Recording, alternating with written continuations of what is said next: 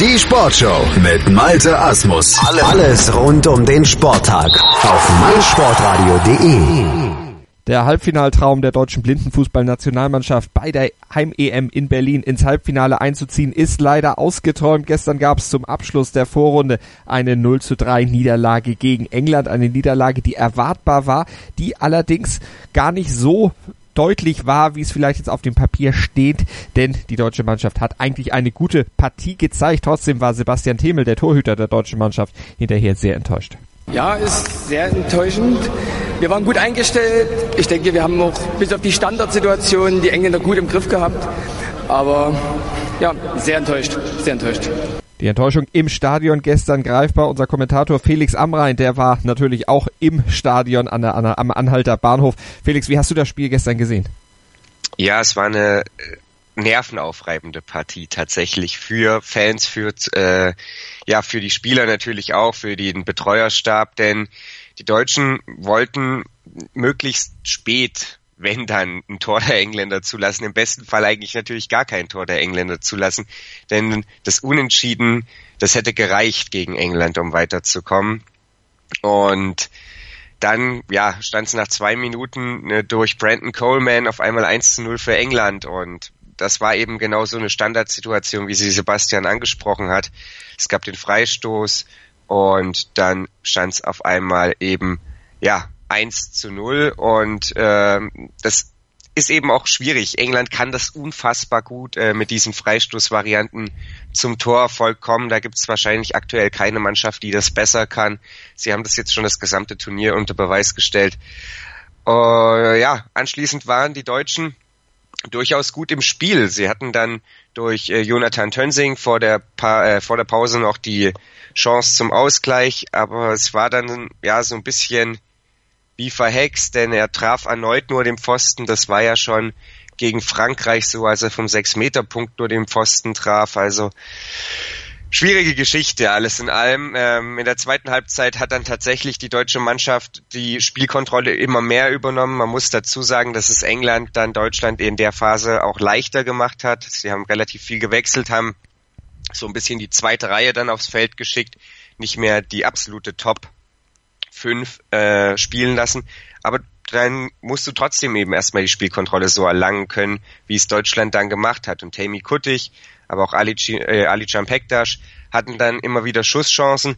Aber Dylan Malpers, der im Tor stand, der hat die Kiste einfach zugenagelt da hinten bei England und deswegen ja stand es eben weiter lange Zeit 1 zu 0. Es gab dann äh, nach 34 Minuten wieder Freistoß für England, wieder aus acht Metern wie beim ersten Mal und dieses Mal war es dann Daniel English und der traf zum 2 zu 0. Deutschland hat dann alles nach vorne geworfen, hat nochmal offensiv gewechselt. Rasmus Nayes ist dann vom Platz gegangen, der äh, hinten eben für Stabilität auch gesorgt hat durchaus. Äh, dafür war dann eben wieder diese offensive Aufstellung, wie wir sie aus dem Italienspiel kannten, auf dem Platz. Alles nach vorne geworfen, alles versucht, aber es hat nicht sollen sein. Und dann gab es halt nochmal die eine Situation, wo England dann auf 3-0 hochschraubt. Robin Williams war es dann in der 38. Minute. Also das Ergebnis, alles in allem viel zu hoch, spiegelt den Spielverlauf überhaupt nicht wider.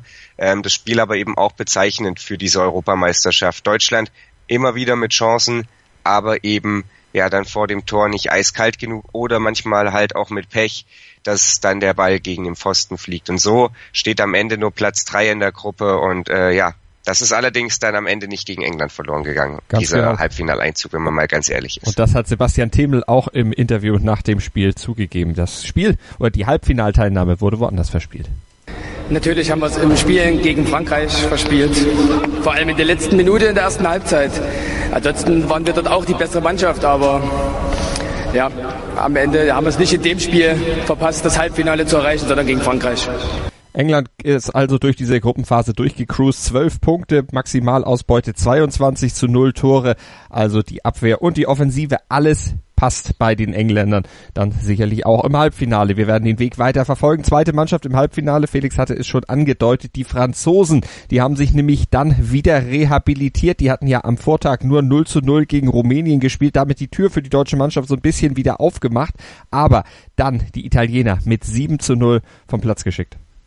Ja, da haben sie die Tür dann eben schon fast wieder zugeschlagen. Ähm, ja, Italien gegen äh, Frankreich, da war ja die Hoffnung der deutschen Fans, äh, so ein Stück weit okay, komm, lass die unentschieden spielen, 0-0, 1-1, irgendwie sowas, nachdem sich Frankreich so schwach präsentiert hat in den letzten Tagen, dann hätte nämlich Deutschland eben auch verlieren können gegen England. Aber den Gefallen taten die Franzosen den Deutschen einfach nicht. Und in der sechsten Minute ging das ja elend aus Sicht der Italiener los. Rivière, der hat aus 12, 13 Metern einfach mal draufgehalten und das ist im blinden Fußball eine unfassbar große Entfernung. So weite Abschlüsse sieht man ganz, ganz selten. Wenn man das mit dem sehenden Fußball vergleichen müsste, ist das wie ein Schuss aus 40, 45 Metern. Ähm, und ja, er findet da irgendwie eine Lücke, wo keine ist. Also der Ball schlägt dann direkt neben dem Torhüter der Italiener La Macchia ein. Der guckt auf einmal so verdutzt neben sich, weil der den Ball überhaupt nicht sehen kommen kann. Und ja, dann steht's 1 zu 0. Die Italiener fuchsen sich anschließend besser in die Partie rein, äh, finden ihren defensiven Zugriff relativ gut. Martin Baron macht dann nichtsdestotrotz in der 15. Minute das 2 zu 0 für Frankreich. Und die Franzosen ja, kontrollieren zur Halbzeit im Prinzip völlig die Partie. Die Italiener mit ganz, ganz wenig offensivem Zugriff, aber eben zumindest noch mit defensiver Stabilität. Warum es offensiv nicht lief, ja, kann man so ein bisschen mutmaßen. Paul Iobo, der wirkte auf dem Platz überhaupt nicht mehr fit und der war ja bislang so ein bisschen der einzige, vielleicht von Nicola Mauro abgesehen, der offensiv wirklich äh, für Entlastung sorgen kann bei Italien. Aber der wirkte halt so ein bisschen ausgepumpt und deswegen war dann die defensive Stabilität zumindest für die Italiener wichtig, die ja auch noch Chancen aufs Weiterkommen hatten, wenn sie das Spiel gewinnen würden. Und dann ging es in der zweiten Halbzeit los. Da waren nur Sekunden gespielt. Sechs waren es, glaube ich, an der Zahl, als Baron das 3 zu 0 nachlegt und dann ging es Schlag auf Schlag. Dann in der 23. Minute Labar mit dem 4 zu 0, Baron mit dem 5 zu 0 in der 24. Minute und Aretzky auch noch in der 24. Minute mit dem 6 zu 0. Da sind die Italiener zu Beginn der zweiten Halbzeit wirklich komplett auseinandergebrochen, defensiv jeglichen Zugriff verloren. Es war nicht mal überragend, was die Franzosen da machen mussten. Sie konnten wirklich einfach durchlaufen und dann äh, konnte Marco Lamacchia einem einfach nur noch leid tun, denn vor dem tauchten sie dann immer Mutterseelen allein auf, konnten sich die Ecke aussuchen und dann einfach einschießen. Am Ende gab's noch das 7 zu 0 durch Aretzky äh, mit dem Strafstoß, aber die Italiener, ja, da war die Luft raus, da hat's nicht mehr gepasst, aber das ist angesichts der Vorbereitung, wie sie die Italiener dann eben auch vor dieser EM erlebt haben, nicht so verwunderlich. Die treffen sich zehn Tage bevor das Turnier losgeht, äh, kommen da zusammen, trainieren dann das erste Mal, weil die Mannschaft halt über das Land verteilt ist und die Franzosen äh, ja rehabilitieren sich eben so ein bisschen gegen die Klatsche gegen England, konnten dann mit 7 zu 0 Druck eben auf die deutsche Mannschaft ausüben und das ist ja dann auch gelungen. Mhm. Wenngleich eh, äh, ja, bei einem Unentschieden der deutschen Mannschaft eben das 7 zu 0 nicht weitergeholfen hätte. Dafür hätten sie 10 zu 0 gewinnen müssen, aber wir wissen ja, dass es so nicht kam. Nee, das wissen wir. England und Frankreich also aus der Gruppe A ins Halbfinale vorgestoßen. Zwölf beziehungsweise sieben Punkte beide Mannschaften. Die deutsche Mannschaft auf Platz drei mit sechs Punkten. Auf Platz vier Italien mit drei Punkten und Rumänien schließt mit einem Punkt die Tabelle der Gruppe A ab. Schauen wir auf die Gruppe B und schauen wir vor allen Dingen zunächst auf den klaren 2 zu 0 Sieg der Russen gegen die Belgier souverän. Russland damit Tabellenführer geworden und ins Halbfinale eingezogen. Ja, ein gutes Pferd springt so hoch, wie es muss, ne, sagt man ja immer. Und Russland hat genau das getan. Angefeuert von äh, Evgeny Ivanov, der in der zweiten Minute schon die Führung für die Russen gegen Belgien besorgte, stellte die Weichen früh auf Sieg. Die äh, Belgier kamen danach besser in die Partie, ohne da jetzt wirklich eine richtige Rolle zu spielen, waren defensiv aufmerksam, haben sich defensiv gut auf die Russen dann eingestellt gehabt, allerdings äh, offensiv mit beinahe keiner Entlastung. Äh, und deswegen war Adrien Bonner, der für William Secchi ins Tor gerückt ist, der sich in der Partie voran äh, vorher äh, an der Schulter verletzt hat und deswegen nicht mehr im Turnier spielen können wird, äh, immer wieder auch gefordert. Die ja, Belgier haben es defensiv ganz gut gemacht, hatten aber eben trotzdem gegen den einen oder anderen Russen so ihre liebe Mühe. Nichtsdestotrotz ging es dann eben mit 1 zu 0 in die zweite Halbzeit und dann in der 26. Minute stellte Dennis Egorov auf 2 zu 0. Da war man dann erstmal froh, dass der überhaupt wieder auf dem Feld stehen konnte. Der hatte sich nämlich gegen Ende der ersten Halbzeit quasi mit der letzten Aktion beinahe selber aus dem Spiel genommen. Da trat er in den Kunstrasen mit der Fußspitze rein und dann lag das ganze Körpergewicht kurzzeitig nur so auf diesem vorderen Bereich des Fußes und das sah sehr, sehr schmerzhaft aus. Aber ging dann weiter, wurde in der Halbzeit wieder fit gemacht und dann, wie gesagt, 26. Minute Dennis Egorov 2 zu 0. Es gab dann den Strafstoß in der 29. Spielminute, der leider keiner war, das muss man einfach so sagen. Da hat Schiedsrichter Christian Jung sich falsch entschieden, denn die Abwehr war nicht außerhalb des ähm, ja, Torwartbereichs. Aber Gerechtigkeit hat in dem Fall gesiegt. Tikhonov verschoss den Strafstoß dann rechts am Tor vorbei. Belgien igelte sich dann endgültig ein und Russland tat, wie gesagt, nicht mehr als nötig und so blieb es dann beim 2 zu 0, das alles in allem ja völlig verdient war, aber eben auch recht unspektakulär.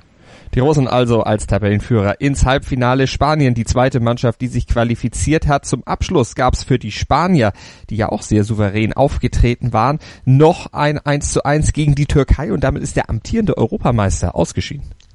Ja, es war tatsächlich eine tolle Atmosphäre bei diesem Spiel, eine tolle Partie. Sehr, sehr viele türkische Fans waren da, was natürlich auch das eine oder andere Mal zu leichten Lautstärkeproblemen geführt hat.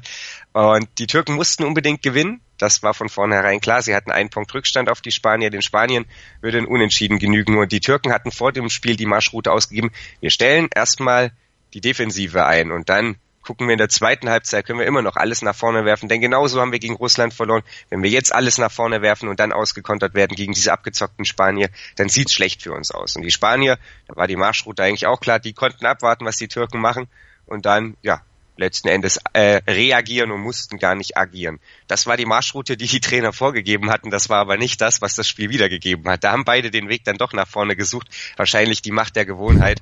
Und in der 14. Minute, da belohnte sich dann die Türkei dafür, die äh, ja durchaus ein bisschen mehr Spielanteile hatte. Hassan Schatay, elfter Turniertreffer im vierten Spiel. Und dann stellte er auf 1 zu 0 und da war die Stimmung auf den Rängen natürlich dann äh, riesen groß oder die Freude riesengroß bei den türkischen Fans. Die Türken dann anschließend ja mussten so ein bisschen aufpassen, dass sie ähm, nicht in ganz ganz große Foulprobleme kommen und damit den acht Meter provozieren. Allerdings ging es dann eben ohne acht Meter Strafstoß sowohl bei den Spaniern als auch bei den Türken in die Halbzeit und die Spanier, die hatten zu dem Zeitpunkt nicht den riesengroßen Zugriff aufs Spiel. Die Türkei hat es gut gemacht, hat die Spanier doch relativ souverän vom eigenen Tor weggehalten und Pedro Gutierrez, der Torhüter der Spanier, der hielt wiederum seine Farben im Spiel und der sagte dann nach dem Spiel auch, ich musste dann auch reinkommen. Dieser sechs Meter zum 1 zu 0, so ist er nämlich gefallen, das Tor. Hm. Das ist mein Ding, den muss ich haben. Ich zuck kurz und dann weiß ich nicht, gehe ich mit dem Bein hin, gehe ich mit dem Arm hin und dann schlägt's irgendwo dazwischen ein. Da hat er sich richtig, richtig geärgert und dann hielt er, wie gesagt, die Spanier lange, lange Zeit in der Partie. Immer wieder kamen die Türken durch, riesige Paraden, die er da ausgepackt hat.